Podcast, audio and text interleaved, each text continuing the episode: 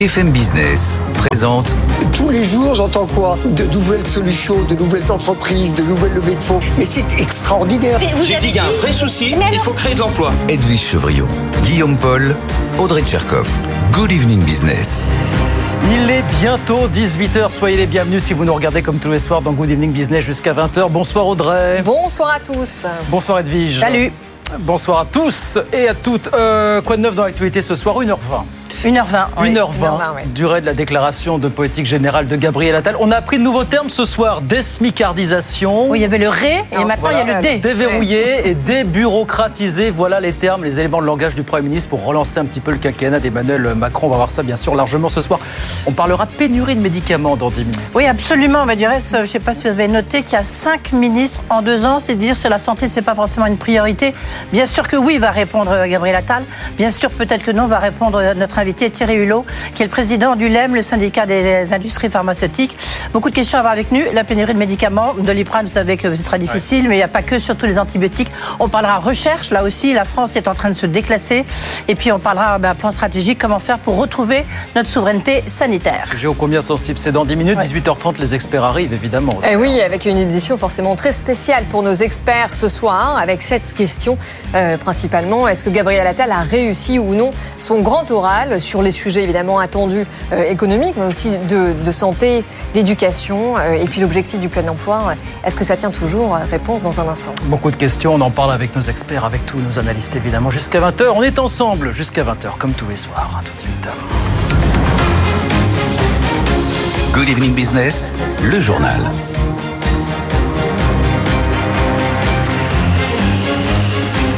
Donc oui, 1h20 de discours pour Gabriel Attal devant les députés, quelques annonces fortes, on va y revenir dans un instant, mais un mot, un néologisme qui a marqué aujourd'hui la volonté du Premier ministre de désmicardiser la France. Écoutez Gabriel Attal. D'abord, nous agirons résolument pour que les branches professionnelles qui continuent à rémunérer en dessous du SMIC remontent ces rémunérations. C'était le cas d'une soixantaine d'entre elles l'été dernier. Grâce à la mobilisation engagée alors, nous étions descendus à une trentaine à la fin de l'année 2023. La revalorisation du SMIC au 1er janvier dernier en a fait redescendre une partie en dessous du SMIC. Je demande de poursuivre et amplifier la mobilisation pour des résultats rapides et je n'exclus aucune mesure pour y parvenir. Progression salariale doit toujours permettre de récompenser l'effort et le, mérite. Alors oui, j'assume de le dire, il faut désmicardiser la France. Voilà Gabriel Attal tout à l'heure au perchoir de l'Assemblée nationale. Bonsoir Thomas Asportas, on vous retrouve sur place où vous avez assisté au discours du, Premier ministre. Alors il y a eu d'autres néologismes, mais quand même quelques annonces marquantes à part ça, Thomas. Hein. Oui, euh, bah, c'était tout l'enjeu pour le Premier ministre aujourd'hui, hein, de préciser la feuille de route qui avait été esquissée par le Président de la République il y a deux semaines lors de sa conférence de presse. Alors effectivement, des néologismes qui commencent tous par D, on, vient de l'entendre, désmicardiser la France, mais aussi déverrouiller la France. Ça, ça fait écho à cette loi Macron 2 qui est dans les tuyaux, s'attaquer à nouveau à un certain nombre de professions réglementées. Le Premier ministre a donné quelques exemples aujourd'hui, il a parlé des syndics, il a parlé de la vente en ligne de médicaments pour les pharmacies, et puis dans les couloirs euh, de l'hémicycle ici, la majorité nous parle également de l'exemple euh, du permis de conduire, euh, rendre plus facile le passage du permis de conduire pour les jeunes, ou encore euh, l'acquis de compétences pour un certain nombre de jeunes éloignés du travail, mais qui commencent à exercer un début de, de profession. Donc ça, c'est pour le volet déverrouillé, déréglementé. Puis il y a aussi débureaucratisé, et ça, c'est l'autre pan de l'acte 2 des réformes, c'est tout ce qui relève de la simplification. Le Premier ministre l'a redit, il faut alléger autant que possible les normes qui pèsent sur les TPE et les PME. Et il a aussi parlé d'une évolution du dialogue social. Vous vous souvenez des ordonnances travail de 2017 qui a fait redescendre d'un échelon le dialogue social du niveau national aux branches. Et eh bien là, il s'agirait de descendre d'un cran en dessous et passer des branches aux entreprises. Dernière annonce qui a été faite aujourd'hui par Gabriel Attal, un deuxième volet de loi, projet industrie verte. Ça a été le gros morceau de Bercy l'an dernier. Et eh bien, il va y avoir visiblement euh, une deuxième vague, un deuxième projet de loi industrie verte pour accélérer encore les délais de construction et de traitement de ces dossiers d'intérêt nationaux. Merci beaucoup Thomas. Thomas Asportas à l'Assemblée qu'on retrouvera bien sûr jusqu'à 19h régulièrement pour revenir évidemment sur le discours de politique générale de Gabriel Attal. Il n'y a pas eu d'annonce concrète, euh, nouvelle, très forte concernant la crise agricole aujourd'hui, contrairement à ce qu'avait annoncé le, gouvernement euh, hier. Euh, c'est Emmanuel Macron, par ailleurs, qui a parlé de vous savez, cet accord de libre-échange avec le Mercosur. Il l'a dit depuis un déplacement en Suède à Stockholm. La France s'opposera à la conclusion d'un accord de libre-échange avec le Mercosur, car les règles ne sont pas homogènes avec les nôtres, a dit le Premier ministre. Le problème, c'est que Bruxelles avait réaffirmé un peu plus tôt que les négociations en cours allaient continuer avec les pays d'Amérique latine. Il est 18h03 en France. On a eu le chiffre ce matin, on a donc bien fait 0,9% de croissance l'an dernier. Sauf que le PIB a stagné sur trois des quatre trimestres, dont les deux derniers, gouvernement qui table toujours sur 1,4% de croissance cette année. On en reparlera avec nos experts d'ici 20h, bien évidemment. Cette petite phrase, pas très rassurante ce matin, du patron de l'autorité de sûreté nucléaire. Calendrier de l'EPR de Flamanville est possible mais tendu. Il parlait du calendrier pour l'autorisation de la mise en service du réacteur. Pour l'instant, la date est fixée à fin mars, mais pour ça, dit-il, il faudra encore que DF apporte les derniers éléments que nous avons demandé. Fin de citation. Dans l'actualité des entreprises, un gros plan social en vue chez UPS. L'Américain annonce qu'il va supprimer 12 000 postes dans le monde entier, sans plus de précision. UPS qui emploie quelques 500 000 personnes aujourd'hui.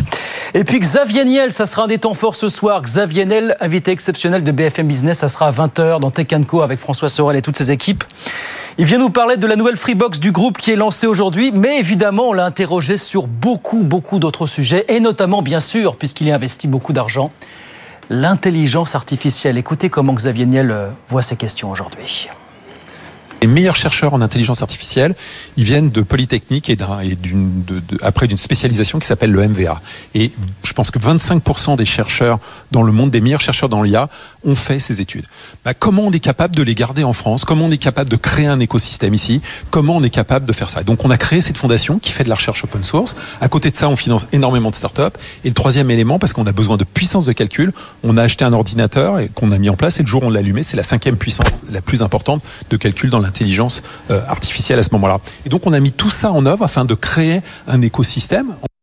Xavier Niel, donc patron fondateur d'Iliade Maison Mère de Fray, qui sera bien sûr euh, l'invité exceptionnel de Tekenco avec euh, François Sorel et toutes ses équipes à partir de 20h ce soir sur BFM Business. 18h06.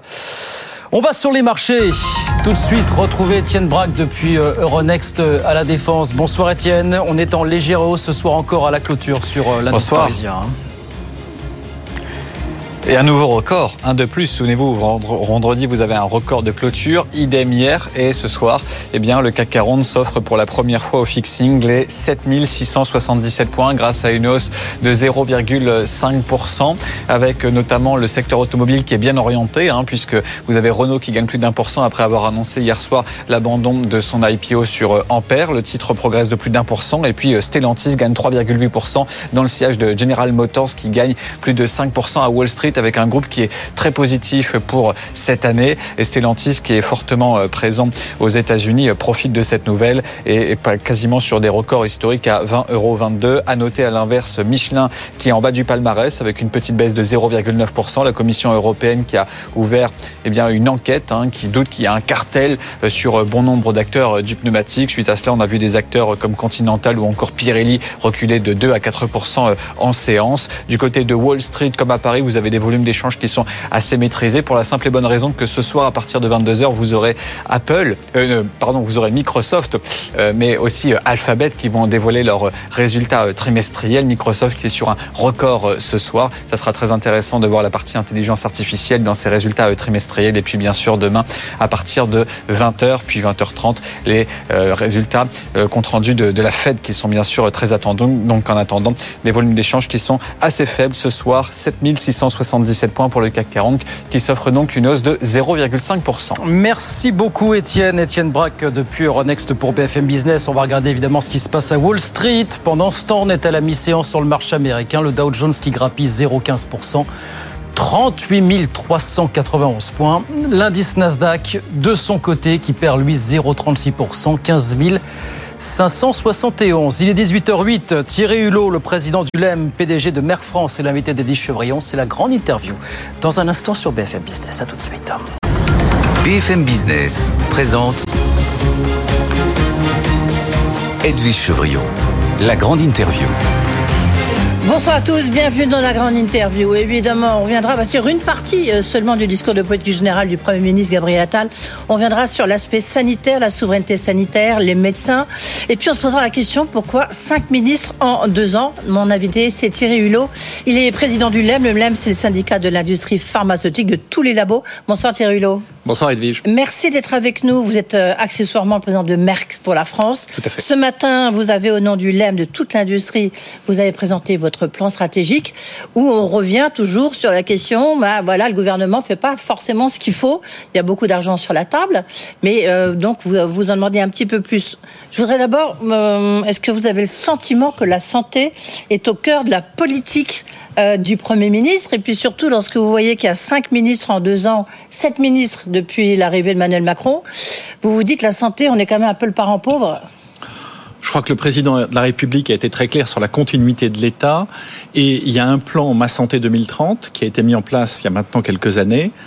Les entreprises du médicament sont totalement mobilisées. Nous, notre raison d'être. Ouais, ça, c'est des, pardon, c'est des éléments de langage, ça. Non, ce ne sont pas des éléments de langage. Et il y a une chose qui est très importante le rôle des entreprises du médicament, ce qui fait qu'on est debout le matin, c'est de s'assurer quand un patient a besoin de son traitement, que ce soit un traitement innovant ou un traitement du quotidien, il est accès. Ouais. Et vous serez d'accord avec non, moi mais que le fait d'avoir autant de ministres en si peu de temps, euh, donc rien ne peut bouger, rien ne peut avancer. Alors, j'ai regardé un peu historiquement comment c'était.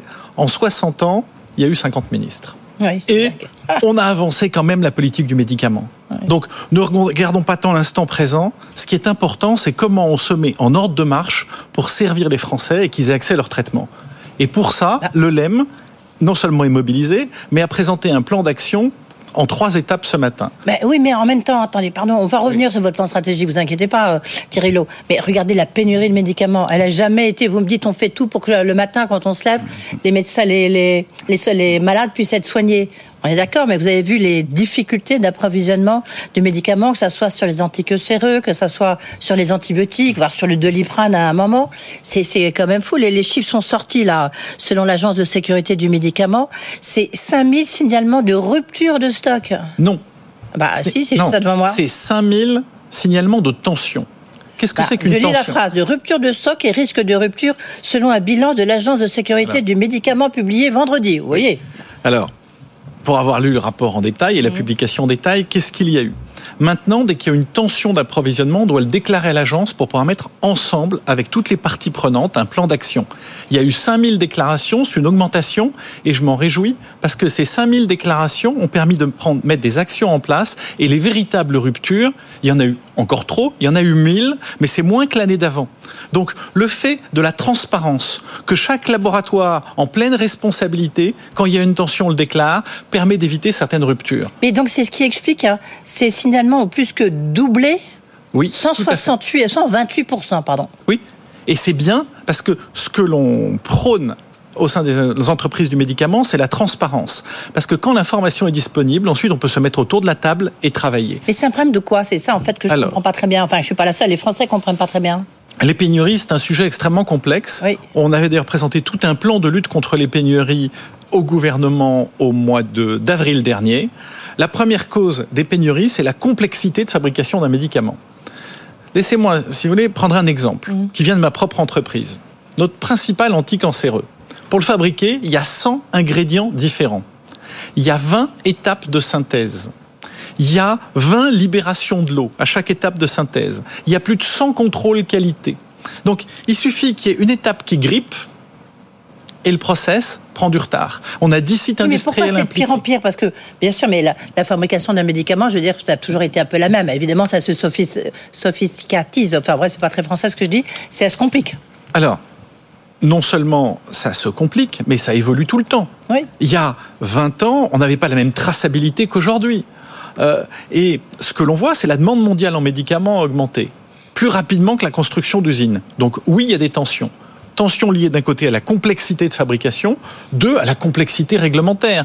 On entendait encore le Premier ministre appeler à un choc de simplification en se faisant écho des, des propos du président de la République. Il faut un choc de simplification dans la réglementation du médicament. Oui. Laissez-moi vous donner un exemple. Un produit est en tension en France. Il y a des stocks en Allemagne. On pourrait dire nos amis allemands pourraient nous passer leurs stocks et le problème est réglé.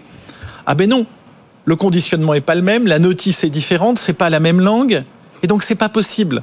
Simplifions et pour les médicaments essentiels, ayons une présentation unique européenne avec un QR code à flasher pour la notice dans notre langue. Hmm. Donc, on a proposé tout un plan d'action très détaillé qui, malheureusement, pour l'instant, n'a pas été suffisamment repris par les autorités. Et c'est pour ça que maintenant, vous avez représenté ce matin un plan Tout à stratégique. fait. Et un plan stratégique dont le premier axe, la priorité numéro un, c'est garantir l'accès aux médicaments à nos concitoyens.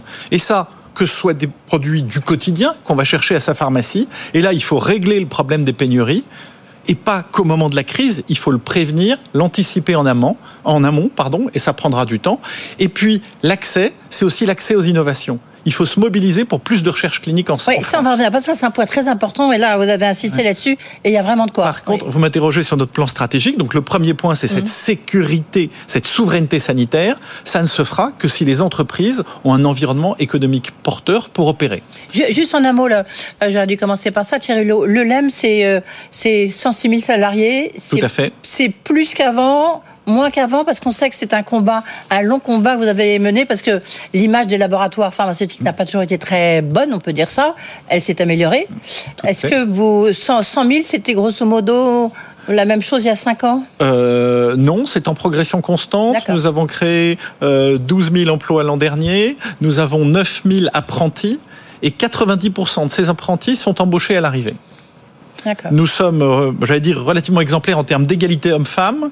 Et si vous prenez le, le salaire euh, brut de base, même les femmes sont légèrement mieux payées que les hommes dans l'industrie pharmaceutique. Une excellente nouvelle. 68 milliards d'euros, l'ensemble évidemment de tous les labos euh, qui sont sur le sol français. 68 milliards, euh, ça c'était les chiffres en 2022. Oui, Ça progresse? 2023 Euh, ça progresse un petit peu. Dans ces 68 milliards, il y en a à peu près 37 milliards à l'export. Car, chose qui est mal connue, on vient de parler des pénuries, nous avons 270 entreprises qui produisent des médicaments sur le territoire national, qui les exportent.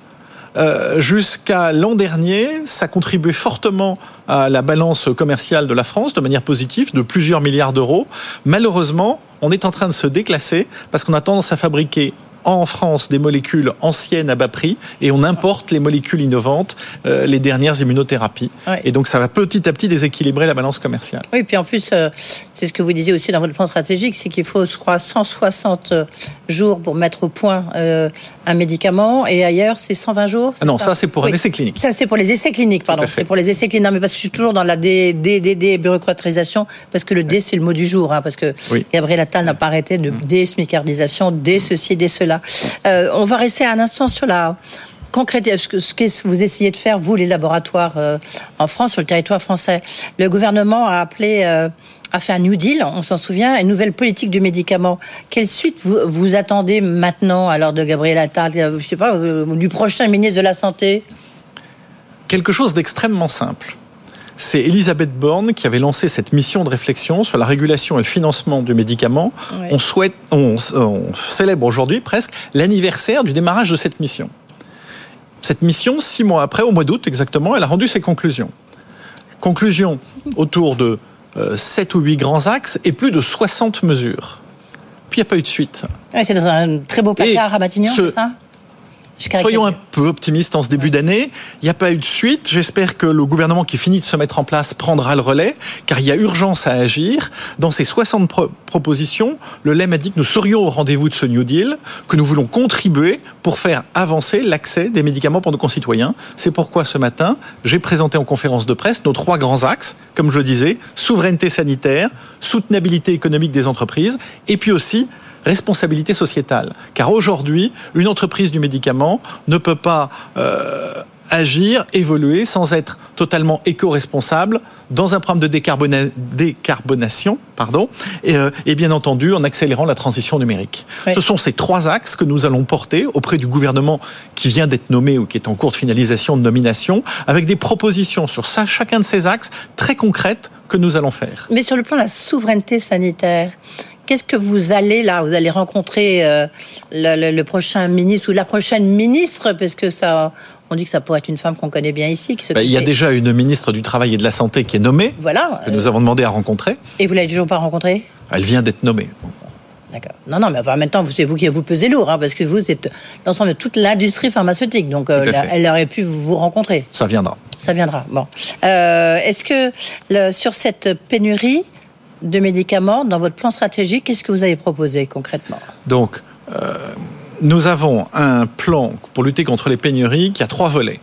Qu'est-ce que l'on fait quand la pénurie est là, quand on est en situation de crise? Et là, il faut fluidifier l'information. Oui, c'est ce que vous disiez tout à l'heure. Oui, D'accord. ok. il faut s'assurer ben, qu'un médecin, sur son écran, il y a un pop-up qui dit attention, vous prescrivez ce traitement, il n'est pas disponible. Par contre, il y a une alternative. Il faut un meilleur partage de l'information entre tous ceux qui détiennent des stocks. Oui, ça c'est ce que vous disiez tout à l'heure. Moi, je pensais presque plutôt aux, aux médecins. Comme vous dites, quand il y a le pop-up qui doit sortir, sauter sur son ordinateur, j'entendais quelqu'un ce matin qui disait, mais non, mais à la limite, il faut qu'ils disent, euh, bah, là, là, il n'y en a plus de tel antibiotique, donc on va prendre, je vais vous, je vais vous donner un autre antibiotique. Vous voyez, c'est qu'il y ait- plus de, de relations, en fait, euh, parce que c'est eux qui font les ordonnances. C'est rendre l'information transparente à tous les acteurs de la chaîne. Hmm. Pour ça, il faut connecter tous les systèmes. Le LEM a proposé, le LEM a mis en place il y a quelques années un système qui s'appelle Track Stock, qui permet entre les industriels de savoir le niveau des stocks. On le partage avec la- l'agence du médicament, la NSM. On propose d'aider à le rendre également connecté au système des réseaux de distribution pour avoir une meilleure visibilité et puis de s'assurer que le pharmacien d'officine ait aussi l'information en temps réel, ce qui prendra un peu de temps et à terme il faudra que le médecin prescripteur l'ait. Ça, ça permettra de gérer la crise quand il y a une pénurie. Mais le gros du travail, et ça prendra des années, c'est comment éviter les pénuries d'arriver. Et là aussi, nous avons fait dès le mois d'avril dernier des propositions au gouvernement. Oui, c'est ça. Vous attendez, en fait, vous avez votre feuille de route. Le problème, c'est que pour l'instant, vous n'avez pas de répondant en face, quoi. Mais Mais ça viendra. Soyons optimistes. Nous, restons mobilisés parce qu'il faut tordre le cou à ce problème. Ouais. Mais en même temps, il y a un autre problème, puisqu'on parlait de pénurie, il y a eu un gros problème, on s'en souvient, sur le doliprane. On parle de souveraineté euh, euh, sanitaire, et puis Sanofi, qui est censé être un de nos grands, grands labos français, vend euh, sa, sa branche grand public avec le doliprane. Et C'est ça, euh, fin 2024. Est-ce que c'est pas un peu contradictoire? Alors, vous comprendrez que je ne commande pas sur la stratégie d'une entreprise. Non, mais c'est là, pas c'est mon énorme. rôle. Vous voyez, je veux dire, c'est c'est pas n'importe quoi. ça ne met pas en cause ou en risque la souveraineté sanitaire sur cette molécule-là. Pourquoi? Celui qui reprendra l'entreprise continuera d'assurer la production et on n'a jamais euh, produit autant de doliprane qu'en ce moment. Euh, Les équipes de Sanofi pourront vous donner les chiffres exacts. Euh, Et il n'y a d'ailleurs pas d'état de rupture à l'instant où je vous parle. Oui, mais il y en a eu. C'est pour ça que je vous pose la question, parce que justement, c'était un des médicaments un peu emblématiques de cette question de pénurie de mé- médicaments. Mais donc, ça veut dire, et ça fera le lien aussi, vous parliez d'attractivité du territoire pour des laboratoires comme Merck, comme d'autres de l'industrie pharmaceutique. Si Sanofi vend sa plus grande branche grand public, enfin sa grande branche publique, ça veut dire que la France n'est ne- n'est plus attractive, n'est plus assez attractive? Ouais. Quand je vous disais il y a un instant, notre deuxième axe prioritaire, c'est la soutenabilité économique. Ça adresse exactement ce sujet-là. Qu'est-ce qu'on voit en France?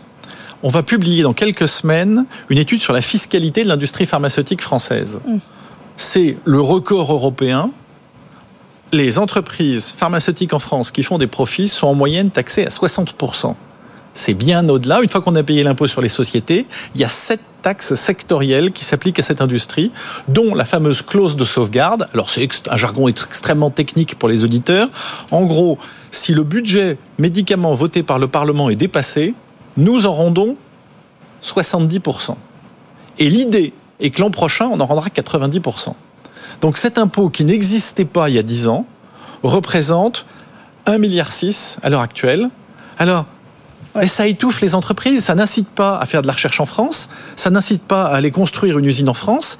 Et si vous êtes, comme la moitié des adhérents des entreprises du médicament, une PME, qui fournit 36% des médicaments essentiels, dont le coût unitaire est de 25 centimes, elle est où votre marge de manœuvre pour aller décarboner, pour mettre une chaîne de production plus rapide, plus puissante, pour lutter contre les pénuries? Il faut recapitaliser pour permettre à ces PME, à ces entreprises qui assurent nos traitements du quotidien, de vivre. Oui. Tiens, justement, sur parlais de PME, de laboratoire indépendant, euh, Thierry Hulot, souvent le président du LEM, c'est un, c'est un président de, d'une filiale, souvent d'un grand laboratoire, comme vous l'étiez maire, votre prédécesseur, je ne sais plus dans lequel c'était, mais enfin, c'était aussi un grand groupe. Euh, Il y a combien de laboratoires encore indépendants en France? Des PME, comme vous dites Alors, il n'y en a plus beaucoup parce que là, il y en a encore qui viennent de se vendre. Il y a euh, au sein des entreprises du médicament un peu plus de 270 laboratoires. Mhm. La moitié sont des PME et je n'ai pas le chiffre exact en tête, mais je dirais plus d'un tiers sont encore indépendants. Alors ce sont des petits laboratoires, mais qui sont indispensables. Ils fabriquent 70% des analgésiques qu'on utilise tous les jours. Sûr, ouais, Là, l'impact, parce que ça, c'est lors de sa conférence de presse qu'a tenu cette fois-ci le président de la République. Euh, il a parlé de, il a beaucoup insisté et justifié le fait de doubler la franchise de médicaments qui passe de 50 centimes à 1 euro. Quel impact économique ça a pour vous? Est-ce que vous, est-ce que vous pensez que ça aura un impact pour les Français? Donc ils vont peut-être moins consommer le médicament. Est-ce que ça a un impact économique pour vous? C'est pas l'impact économique qui m'intéresse. Ce qui m'intéresse, je suis pharmacien de formation, c'est qu'un patient, il prenne le bon médicament quand il en a besoin et qu'il n'en a pas besoin, il ne le prenne pas. Qu'est-ce qu'on voit aujourd'hui? En moyenne, un Français achète 40 boîtes de médicaments par an. Oui. Et deux sont jetées. Ah oui, Ces deux boîtes-là, ouais. elles seraient restées sur les étagères d'une pharmacie, ben, ça aurait évité des pénuries pour d'autres de nos concitoyens. Donc, il faut tous qu'on se responsabilise un peu plus. Et c'est vrai qu'on a toujours cet adage, ah oui, mais la santé n'a pas de prix. Elle n'a pas de prix, mais elle a un coût. Et la responsabilité de chacun d'entre nous en tant que citoyen à une juste consommation aidera, notamment dans les pénuries, évitera les erreurs médicamenteuses, permettra à tous d'avoir accès au traitement. Mais est-ce que vous êtes favorable à ce moment-là à ce qui se passe notamment en Grande-Bretagne, mais pas que? C'est-à-dire c'est qu'on vend un médicament euh, à l'unité. C'est-à-dire que, par exemple, je, je, je, je parle, je, témoigne, j'ai une infection pulmonaire, on me change tout le temps de médicaments, je me retrouve avec un énorme sac de médicaments qui ne sert plus à rien, alors qu'ils sont tout neufs. Si on m'avait donné juste euh, pour les 5 jours, les 10 jours d'antibiotiques, ben, voilà, ça aurait été formidable. Mais on dit que les laboratoires euh, sont opposés en France. Alors, c'est pas une, une, une question d'opposition, c'est que c'est l'exemple type de la fausse bonne idée. D'accord. Qu'est-ce qui va se passer? Le pharmacien va passer un temps fou à sortir le comprimé de sa cupule en plastique pour le mettre dans un sachet en papier. Imaginons qu'on découvre après qu'il y ait eu un problème de qualité et qu'il faille faire un rappel de l'eau. Il n'y a plus de traçabilité. Donc on perd toute la sécurité sanitaire qu'on a mis en place. Ça ne fera aucune économie à la sécurité sociale.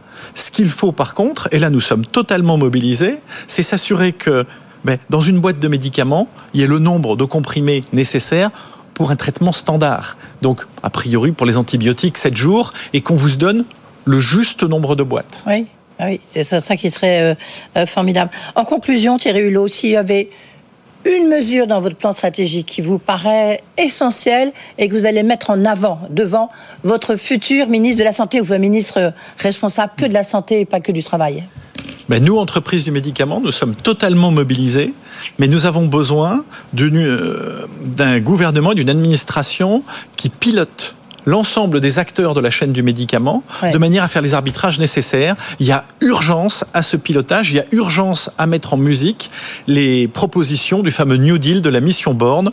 Nous sommes mobilisés, nous serons en rendez-vous. C'est ça, c'est ça qu'il faut. Vous attendez des réponses, en fait. Voilà. Non, c'est pas des réponses. C'est de se mettre au travail et dans l'action autour de trois grands axes oui. souveraineté sanitaire, soutenabilité économique, responsabilité sociétale. Et sur chacun de ces axes, nous avons des propositions très concrètes. Et je sais que euh, la stratégie c'est bien. Ce qui compte, c'est le résultat.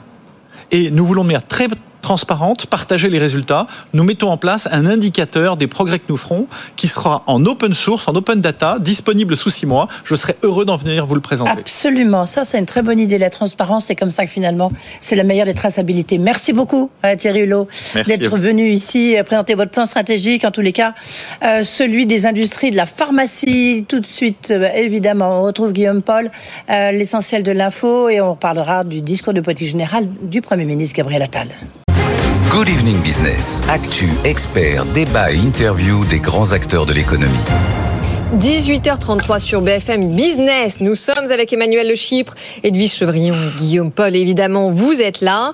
Nous allons tout de suite décrypter le discours de politique générale qui vient d'être prononcé par Gabriel Attal, hein, trois semaines après sa nomination comme Premier ministre. Thomas Sasportas, vous étiez sur place à l'Assemblée nationale. Est-ce que le Premier ministre a apporté les précisions que l'on attendait euh, suite à la conférence de presse euh, d'Emmanuel Macron?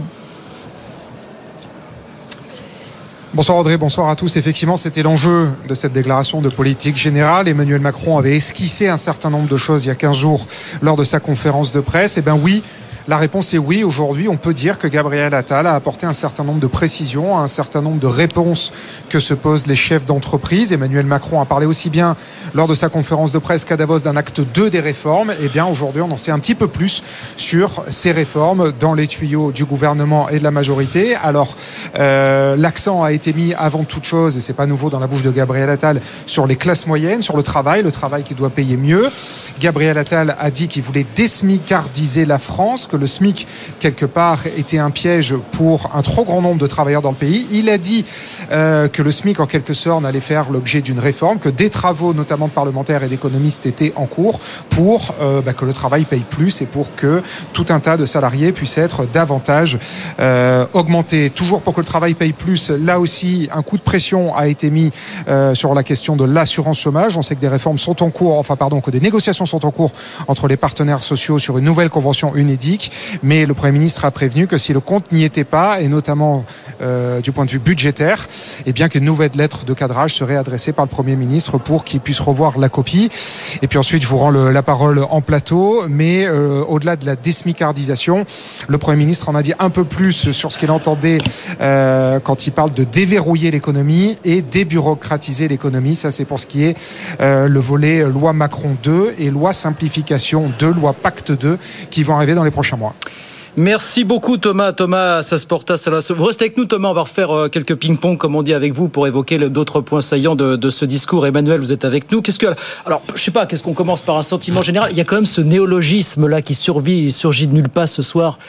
Désmicardiser la France. On est à quoi? 3 millions de personnes au niveau du, du SMIC aujourd'hui. Qu'est-ce que ça veut dire désmicardiser la France pour vous Emmanuel? Bah, C'est-à-dire, il commence euh, Gabriel Attal par euh, une sorte de, de, il met en regard deux caractéristiques françaises. Euh, la première, c'est qu'on a le SMIC le plus élevé euh, quasiment de tous les grands pays. Oui. Mais que c'est en France aussi qu'il y a le plus de, de smicards. Évidemment. Euh, le problème, c'est qu'il fait pas le lien entre les deux. Or, il y a des, mm. il y a un lien euh, évidemment de cause à effet entre les deux. C'est-à-dire qu'il faut rappeler que s'il y a autant de smicards, c'est d'abord parce que au fil des années, il faut rappeler que le SMIC ça a été créé dans les, au début des années 70 et que à coup de coups de pouce politiques mm. des gouvernements successifs, il a augmenté de façon totalement déraisonnable entre guillemets par rapport euh, au salaire moyen.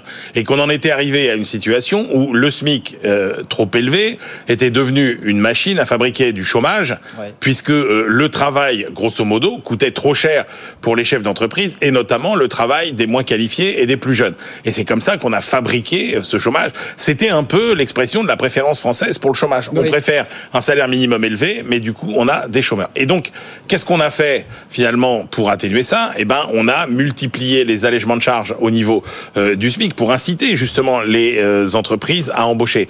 Mais qu'est-ce qui s'est passé? Du coup C'est que finalement, ce qui était une machine à fabriquer du chômage est aussi devenu une machine à fabriquer des travailleurs pauvres, puisque évidemment, avec ce système, un, une entreprise n'avait aucun intérêt à euh, augmenter ses smicards sous peine de payer beaucoup plus de charges. Et donc, c'est dans cette situation qu'on est euh, aujourd'hui. Et là, euh, effectivement, alors il n'a pas vraiment esquissé les pistes, euh, Gabriel Attal, pour sortir et donc pour pour pour mettre en place cette désmicardisation. Alors des pistes, il y en a plusieurs. Hein, ah, C'était très très théorique. Sont, sont, enfin, il, non, mais il en a elles sont, elles sont déjà quelques-unes quand même. Oui, mais il y a alors il y a oui, mais il y a effectivement l'idée de euh, s'aligner plutôt sur les augmentations moyennes euh, des branches, ce qui serait oui. plus simple. Il y a l'idée aussi d'obliger euh, les branches à discuter, voire de pénaliser euh, par une suppression des allègements de charges les branches qui ne vont pas assez loin. Il y a euh, cette idée euh, aussi de voir comment on peut faire, euh, puisque là aujourd'hui un des problèmes c'est que si vous augmentez votre salaire, la prime d'activité, bah, vous la diminuez, donc vous, ouais. vous n'avez aucun. Donc comment remettre de la progressivité finalement dans, dans vos revenus? Donc ça, ça il y a, y, a, y a plein de pistes. effectivement, c'est pas le sujet le plus. c'est un sujet technique, mais c'est un débat d'économistes. Il y a des pistes, il y a des solutions, oui. euh, il y a des réponses pour euh, pour progresser dans cette. Euh, dans, effectivement, je pense que c'est un chantier sur lequel on peut contrairement à d'autres chantiers qu'a évoqué Gabriel Attal, espérer quand même effectivement gommer les, euh, les, les, les dysfonctionnements français. Alors voilà, parce que sur le chantier économique, on peut dire que Gabriel Attal a réussi son grand oral. Quand il parle de désmicardiser la France, euh, il a aussi évoqué le fait de baisser les charges pour les classes moyennes. Il a confirmé la baisse d'impôts qui avait été promise par Emmanuel Macron euh, en faveur des classes moyennes. Et il a aussi réaffirmé la politique de l'offre pour ce deuxième quinquennat en disant que le meilleur moyen de réduire le déficit, et on en parle sur ce plateau quasiment tous les soirs, c'est évidemment de booster la croissance et euh, le travail, parce que quand on taxe tout, eh bien vite, il n'y a plus grand-chose à taxer, et puis tout le monde y perd. Donc la politique de l'offre, elle est réaffirmée aujourd'hui. Oui, absolument. Ça, on peut pas le nier. C'est ce qu'on a vu effectivement, euh, euh, notamment euh, en 2022-2023, où malgré des taux d'imposition globalement en baisse, Oui. hein, que ce soit sur les euh, particuliers ou sur les entreprises, on a eu des recettes fiscales records. Absolument. Hein, donc ça, Alors, ça, c'était aussi en lien ça, avec l'inflation. possible. Ça, c'est possible. Après, euh, il a quand même. euh, alors sur un certain nombre de sujets, effectivement, dont celui-là, c'est assez clair. Après, il y a quand même un certain nombre de, de numéros d'équilibristes qu'on a déjà beaucoup trop vus dans le passé. Vous me Et- parlez de et quoi? qui- bah, Prenez par exemple cette idée de dire euh, on maintient la politique de l'offre, euh, mais on continue euh, à baisser les impôts et on continue à être très rigoureux sur le, le- le- les, déficits publics, alors que on voit bien que quand même ça va être très compliqué de, faire les deux. Et puis alors le couplet le plus non crédible. C'est-à-dire où il n'a vraiment Le plus revisité, c'est C'est-à-dire, c'est-à-dire qu'il, depuis 50 ans, il fait les mêmes promesses et là-dessus, il y a rien qui permet de dire qu'il a des arguments qui laissent penser qu'il fera mieux que les autres. C'est sur ce qui est tout- le chantier de la simplification, c'est-à-dire qui est le Ah. grand chantier qui bouleverserait quand même le visage économique de la France. Et là-dessus, il y a Oui, oui. aucune piste Oui, oui, sérieuse. d'accord, mais alors je, attendez, parce même, que- je, ouais. je trouve quand même assez cocasse qu'au moment où on nous parle de déverrouiller, de simplifier, euh, de remettre effectivement la souplesse, etc. Ah bah manque de bol, euh, la réforme de la rémunération des fonctionnaires euh, au mérite, on apprend qu'elle est décalée de six mois. Alors je veux bien qu'il y ait des problèmes de changement de gouvernement, etc. vrai. Mais voyez, c'est encore une fois là-dessus, on a l'impression que c'est des promesses. Et là, pour le coup, je l'ai trouvé absolument pas crédible, ou du moins pas plus crédible que tous ceux qui ont promis comme Premier ministre la même chose et qui ne l'ont pas tenu. Non mais, sur, non, mais sur la simplification, c'est autre chose. Mais là, vous évoquiez, euh, le euh, déficit public. Moi, j'ai trouvé euh, justement qu'il était dans sa méthode Attal, c'est-à-dire la parole performatrice, euh, performative, contrairement à Bruno Le Maire, qui nous avait promis justement des revues des dépenses et des économies sur les dépenses publiques. Et finalement, eh bien, on n'a rien entendu.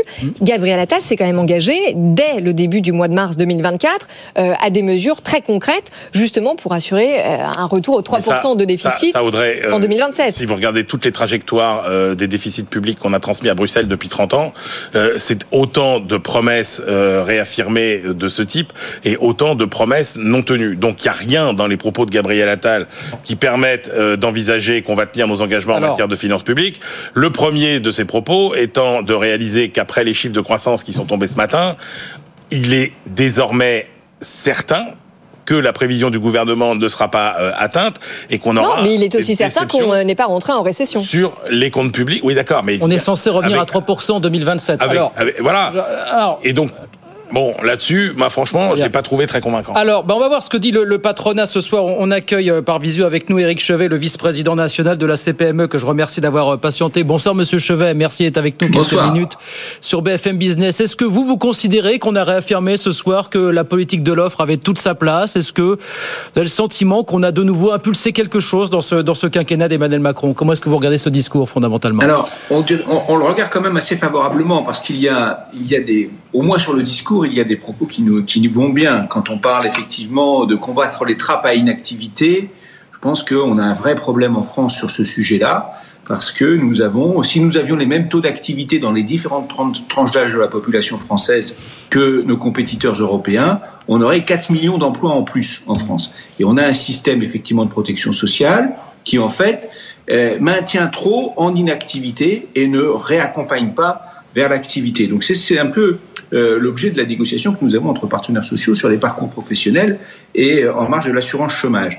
Donc ça, euh, là, nous voulons bien accompagner le gouvernement et faire des propositions. Oui, sur mais ce- qu'il y a du nouveau ce Est-ce qu'il y a du nouveau sur ce sujet dans, dans son discours, d'après vous, sur ce, sur ce point précis? Non, mais simplement, la seule prise en, en considération de ce sujet-là, alors il y a du nouveau quand même, parce que quand on parle effectivement euh, de, de, de, faire glisser l'ASS, la fin de droit euh, de, de l'assurance chômage vers le RSA, eh bien petit à petit, on s'oriente, c'est un peu technique, mais on s'oriente vers un système euh, d'assurance chômage qui redevient assurantiel, alors qu'aujourd'hui, il est beaucoup, beaucoup trop en train, de notre point de vue, euh, en, train sur la solidarité, et on remet la solidarité là où elle doit être.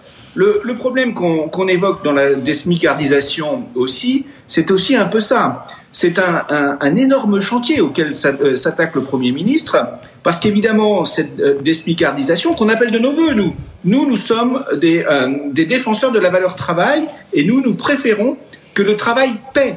Nous voulons que le travail paye mieux mmh. que ce qu'il paie aujourd'hui. Mais il faut voir les conséquences. Ça ne peut pas être avec une augmentation du coût du travail, parce que sinon, nous perdons en compétitivité. Ça ne peut être évidemment qu'en redistribuant toute la chaîne de solidarité qui s'est construite sédimentarisée au fil du temps et qui devient contre-productive pour le retour à l'activité. Donc il y a un sujet là, et il faut ajouter le sujet qui n'est pas mince non plus, qui est celui en fait bien des, euh, des conditions de marché et des prix de marché qui se sont petit à petit fixés, et notamment le prix des grands donneurs d'ordre, dont le premier d'entre eux est quand même l'État, et qui se sont petit à petit fixés sur ce prix du SMIC qui est avec, avec cette, cette trappe à bas salaire et qui fait que si on touche euh, à l'ensemble du système, alors évidemment, il y a des effets de bord un peu partout, notamment sur euh, les entreprises qui sont très pourvoyeuses de main-d'œuvre dans les secteurs que l'on connaît bien euh, des, euh, des, grands employeurs.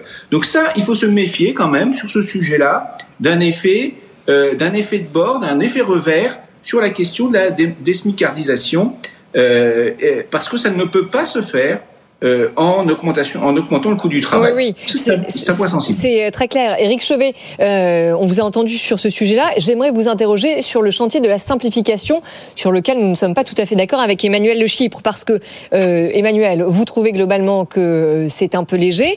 Moi, j'ai trouvé que Gabriel Attal a, été, a été plutôt convaincant quand il parle de la réforme du droit du travail pour libérer les TPE et les PME, avec, en gros, de la simplification qui sera sur mesure, secteur par secteur. Un deuxième projet de loi industrie verte qui sera également déposé pour mais à la fois combler. Attendez, attendez, le, attendez, le, je le, termine. Attendez, bah non, projet je de loi, termine. non, mais attendez, pour c'est combler les typique. trous dans la raquette, notamment pour réduire le les durées de loi des procédures. Industrie verte, on n'a même pas mis en place le je précédent. pose la question à Eric Chevet. Donc voilà, donc si on pense que non mais Gabriel Attal, il est très Vous sympathique. voyez bien qu'on n'est pas mais d'accord. il- hein. mais il a un peu ce défaut qu'ont tous ses prédécesseurs, c'est qu'il pense qu'il suffit de faire des nouvelles lois et de décider des modifications d'impôts pour penser qu'un problème est résolu. Mais c'était bah un non, c'est de... pas comme ça non, que ça mais marche. attendez, non mais franchement, alors à sa décharge, c'était un discours de politique générale qui ne qui ne durait qu'une heure. Évidemment, il n'allait pas dérouler tous les tableaux Excel pour vous expliquer ce que vous dites euh, là, ligne par ligne ce qui là, allait se ce que passer. vous dites là et ce que je dis là, on le dit après chaque discours de politique générale et pourquoi j'ai l'avantage C'est parce que chaque fois, on est déçu. Vous pouvez pas me citer un discours de politique générale dans lequel ce type de promesse a été tenu Alors depuis là, 40 ans. là, Et il y a seulement son discours là où je vous rejoins, c'est qui qu'il a annoncé beaucoup de choses et que ça peut être déceptif. Bon, Éric Chevet, Éric Chevet, votre alors. analyse? Oui, sur l'industrie verte, voilà. Est-ce que vous. Oui, et puis sur, la simplification. Été, été abreuvé de mots. On, est- on- on préférait maintenant que l'on passe aux actes. Et pour passer aux actes, pour rentrer dans le détail, la CPME a mis sur la table 80 propositions. euh, On a beaucoup parlé ces derniers temps sur la euh, simplification de la vie des chefs d'entreprise, et notamment dans les TPE-PME. Et euh, au premier rang desquels, nous on disait simplement, pour éviter qu'en fait cette, euh, cette simplification en fait se fasse sans, sans réel effet, eh bien que on, soumette et puis surtout sans que l'administration recrée hein, en fait simplifie d'un côté mais recrée de l'autre hein, c'est ce qui se passe généralement et on propose de mettre en place un test PME qui permettrait en fait de faire en sorte que toutes les nouvelles mesures soient soumises à un test PME si elles ont un impact sur la vie des entreprises notamment des, des TPE et, et des PME mais en matière de droit du travail par exemple du droit social nous faisons euh, un certain nombre de préconisations dans les 80 propositions sur lesquelles le Premier ministre pourrait euh, tout à fait s'appuyer. Euh, nous, nous pensons que euh, il faut un nouvel élan à la suite de celui de 2017. 2017, en matière de réforme sociale, a été un grand moment pour les entreprises et a permis, dans les cinq ans qui ont suivi, de créer énormément d'emplois en France. Alors évidemment, il y a eu des crises, il y a eu des, des sujets, etc. Il n'y a pas eu que ça, il y a eu des plans de relance. Mais la réalité, c'est que ça a été un grand moment de libération de l'entreprise, du chef d'entreprise dans, euh, dans, dans sa vie quotidienne. Je pense que sur le plan social, à la CPME, nous faisons la proposition, notamment par exemple sur les effets de seuil, d'avoir de nouveau un grand élan euh, en, en 2024 sur ce sujet pour repartir de l'avant en termes de création d'emplois. Et on sait qu'il y a des potentialités. Merci beaucoup Eric Chevet, merci infiniment d'avoir été avec nous une petite dizaine de minutes hein, pour euh, débriefer ensemble ce, ce, discours de politique générale du, du Premier ministre. Eric Chevet, donc vice-président national de la CPME ce soir avec nous sur, sur BFM Business. Merci beaucoup. Bah tiens, euh, Eric Chevet parlait à l'instant de l'esprit de 2015 d'Emmanuel oui. Macron en tant que ministre de l'économie. On va retrouver Thomas à l'Assemblée pour lui demander ce qu'il en pense. Lui, est-ce que vous trouvez, Thomas, que dans ce discours, alors certes non prononcé par Emmanuel Macron, mais par Gabriel Attal, bah, on a retrouvé un petit peu l'esprit d'Emmanuel Macron, 2015 comme ministre, 2017 comme jeune président de, la République, finalement? Bah ça aussi, Guillaume, ça faisait partie de l'exercice, au-delà d'apporter des précisions sur ce qui avait été esquissé lors de la conférence de presse. Quand Emmanuel Macron nomme Gabriel Attal à Matignon il y a trois semaines, euh, je me remémore ces mots, il dit c'est pour revenir à l'esprit originel de 2017, c'est pour régénérer euh, le macronisme. Bon, euh, aujourd'hui, il y a un certain nombre de choses qui vont dans ce sens. Là, on a parlé de la simplification, mais surtout, moi, ce que j'ai retenu, c'est un certain nombre de mots qui ont été euh, employés et qui rappellent effectivement les débuts d'Emmanuel Macron en politique quand il a été à Bercy puis quand il est arrivé à l'Élysée, et notamment quand il dit qu'il faut déverrouiller l'économie, l'accès à l'emploi à tous les étages. Et là-dessus, sur cette loi Macron 2, alors c'est pas encore clair s'il y aura un texte qui intégrera à la fois des mesures de simplification et des mesures qui s'attaqueront aux rentes. Ça, on ne sait pas encore sur un texte ou deux, mais ce qui est sûr, c'est que Gabriel Attal, aujourd'hui, en a dit un petit peu plus. Il a donné un peu plus d'exemples. Il a parlé, par exemple, des syndics.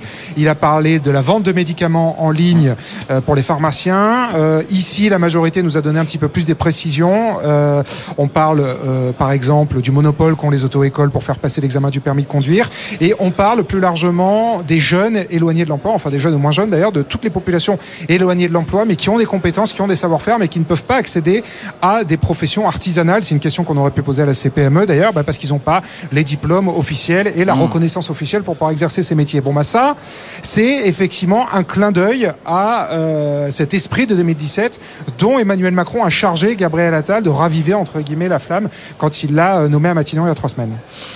Merci Thomas. On euh, peut aussi euh, se poser la question de pourquoi euh, la déception des agriculteurs est aussi importante, parce que Gabriel Attal s'est quand même exprimé sur le fonds d'urgence qui va être créé pour les viticulteurs, sur le fait que toutes les aides de la PAC vont maintenant être versées sur les comptes bancaires des agriculteurs. Mais enfin, il y a eu un petit, un petit malentendu parce que Prisca Thévenot, mmh. la porte-parole du gouvernement hier, avait annoncé qu'il y aurait de nouvelles mesures qui, se, qui, seraient, qui seraient proposées aujourd'hui. et ça n'a pas tout à fait été le cas, Thomas.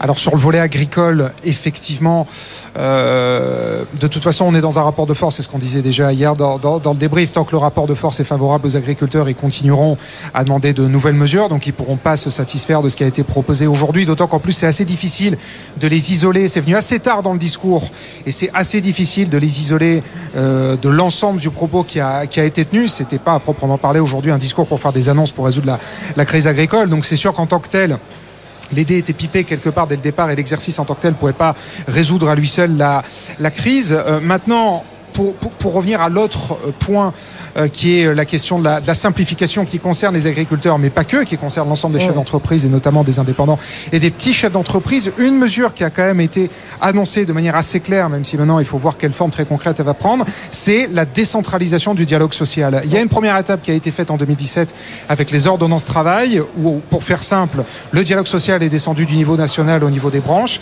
Et ben là, Gabriel Attal dit qu'il faut continuer à simplifier, à fluidifier le dialogue social en entreprise en descendant encore d'un cran le dialogue social et en faisant passer du niveau des branches au niveau des entreprises. Ça aussi, c'est très clairement une question qu'on pourrait poser à la, à la CPME. Et c'est très clairement une réforme euh, qui aurait un, un, impact majeur du point de vue euh, du fonctionnement du quotidien des entreprises et du dialogue social en, en entreprise. Ça, c'est une vraie annonce qui a été faite oui. aujourd'hui par le Premier ministre. Absolument, absolument, Thomas.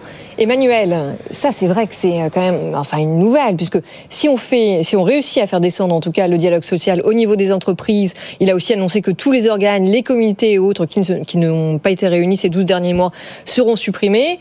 Euh, enfin, on, on, sent quand même qu'on va dans la bonne direction. Non, mais effectivement, mais c'est un peu comme souvent euh, avec euh, Emmanuel Macron depuis le début, c'est-à-dire que si on regarde ce que sont les problèmes de la France et, et quelles sont les réponses qu'il apporte, à chaque fois, ce sont des réponses qui vont dans le bon sens, mais, mais, mais dont euh, l'impact et l'ampleur sont euh, beaucoup trop faibles. La réalité, c'est que le dialogue social dans les entreprises, il a jamais aussi bien marché. C'est-à-dire, Vous n'avez jamais eu autant d'accords qui ont été signés. Donc, euh, penser que euh, ça va être l'alpha et l'oméga finalement d'une nouvelle ère du dialogue social, non, c'est, c'est, je veux dire, ça, ça fait partie de ces mesures assez, euh, assez infinitésimales qui sont pas, euh, qui sont pas fondamentales. Donc on retrouve Euh, un peu l'esprit de 2015-2017. Bon, L'intensité en moins, mais voilà, c'est ça que vous voulez dire. Bah, l'intensité en moins, même objectivement. Après, si on veut être, enfin, euh, quel, quel- quel- alors, prenons le problème autrement. Qu'est-ce que vous, qu'est-ce que vous gardez de euh, des réformes de 2015 Vous allez me citer l'écart, vous allez me citer Ouais, les simplification. notaires. Oui, oui, c'est ça, Bon, d'accord. oui. mais Attendez, ça n'a pas été le Big Bang de Ah, mais simplification. ça, Il était- il était pas président, il était ministre, il était ministre. évidemment. Après, c'est pareil. Oui. Donc, encore une fois, il y a beaucoup de choses là qui vont dans le dans le bon sens. Euh, on voit bien que très clairement, et c'est là où on peut obtenir le plus de résultats, parce qu'il suffit de changer les règles du jeu sur le marché du travail. On va encore obtenir sans doute euh, des, des, des, des résultats sur le, la, la, la, la, la- finalement la- la- la- l'assouplissement, la réactivité, euh, etc. Donc ça, oui, il y aura des il y aura des choses. Euh, après, les agriculteurs, je pense que c'est plutôt malin. De toute façon, les agriculteurs n'écouteront rien d'ici jeudi. Oui, Ils bah de- toute façon, en réalité, avant jeudi, il se passera rien. Donc, je pense que stratégiquement et politiquement, ça servait à rien de griller des cartouches euh, aujourd'hui et qu'il faut peut-être mieux tout garder pour euh, pour jeudi pour créer une espèce d'effet de souffle entre ce Puisqu'on qui on sera dit à rappelle pour nos auditeurs, voilà, ça Voilà. se joue au niveau européen. et, et ce qui et ce qui se dira en France. Mais là, pour le moment, je pense que n'importe quelle proposition aux agriculteurs est inaudible. Alors, je- on peut terminer juste en disant que Gabriel Attal a proposé aujourd'hui de faire en six mois ce qui n'a jamais été fait en six ans. Je comprends euh, donc, euh, par conséquent, euh, vos doutes, Emmanuel. Bon, bah, on en tout cas, c'est à suivre. On verra dans six mois ce qu'il en est, évidemment, absolument. Voilà pour ce discours de politique générale, dont on va revenir, bien sûr, on va parler largement avec nos experts d'ici 20h Tout sur. BFM Business. Mais à 18h55, on a une grosse minute pour accueillir François Sorel. Bonsoir François. Bonsoir messieurs. Vous avez un sacré invité ce Mais soir, dites donc, François. Xavier Niel, guest de Tech Co à partir de 20h ce Oui. soir, François. Euh, en effet, alors évidemment, on se raccroche à l'actu puisque Free a, Ah oui. a euh, annoncé une nouvelle Freebox euh, aujourd'hui même, ce matin, hein, une grosse conférence de presse qui était euh, qui était très réussie avec beaucoup de journalistes et euh, Xavier Niel nous a euh, donc accordé une interview de quasiment 45 minutes que on vous diffuse ce soir. Alors on sait qu'en plus la parole de Xavier Niel est rare C'est dans les un médias. habitué de Takenko. Oui, c'est vrai, c'est vrai qu'il était venu il y a trois ans et euh, il nous fait l'amitié d'être là encore ce soir. Donc on va revenir un petit peu sur tous les sujets. Alors évidemment, on découvrira cette Freebox qui est euh, voilà est une Freebox placée très haut de gamme avec pas mal de, de contenu. Elle a un petit nom, hein, je crois. de- La Freebox Ultra, Oui. elle s'appelle. Voilà. Mais et puis après, euh, bien sûr, on évoquera tous les sujets d'actualité euh, liés à Xavier Niel. Hein. Évidemment, l'actualité des télécoms. Xavier Niel est, est partout, en fait. Euh, il est dans l'intelligence artificielle. euh, il est bien sûr dans les télécoms. Que pense-t-il, tiens, d'une cons- d'une éventuelle euh, reconsolidation du marché des télécoms? On lui posera la question tout à l'heure. Hein. Ça pense Euh, C'est un, un- voilà une, une interview Ah oui. qu'on a enregistrée il y a quelques quelques minutes, et donc on vous la diffuse en intégralité tout à l'heure à partir de 20 h Eh ben voilà, Xavier Niel, donc PDG L'intelligence fondateur d'Iliad. artificielle, il est Et bien sûr, on parle Ah oui, de- Il a investi dedans, il a quand même Mistral, investi de évidemment. combien euh, Bien sûr, avec Utai, euh, qui Ouais. est euh, voilà, il a mis, euh, je crois, 100 millions avec 300 euh, Eric. Schmidt, le patron, l'ancien patron de Google, Ah ouais. et euh, Rodolphe Saadé de CMA CGM. Oui, alors va-t-on Voilà. réussir à rivaliser avec euh, le concurrent américain J'imagine que c'est la question que vous lui avez posée. Vaste débat. Voilà, Xavier Niel, donc avec François Sorel, Tech Co spécial à partir de 20h sur BFM Business. Merci François. À ce merci. soir, 18h57. Merci Emmanuel. Formidable. Bah oui, c'est formidable. Bah, c'est BFM Business, c'est comme ça tous les jours. Ce qui est formidable, c'est qu'on revient dans un instant. Ah oui, parce qu'avant Xavier Niel, euh, il y a Dominique Corona, Jean-Marc Sylvestre et Michel Sapin sur le plateau. Restez avec nous.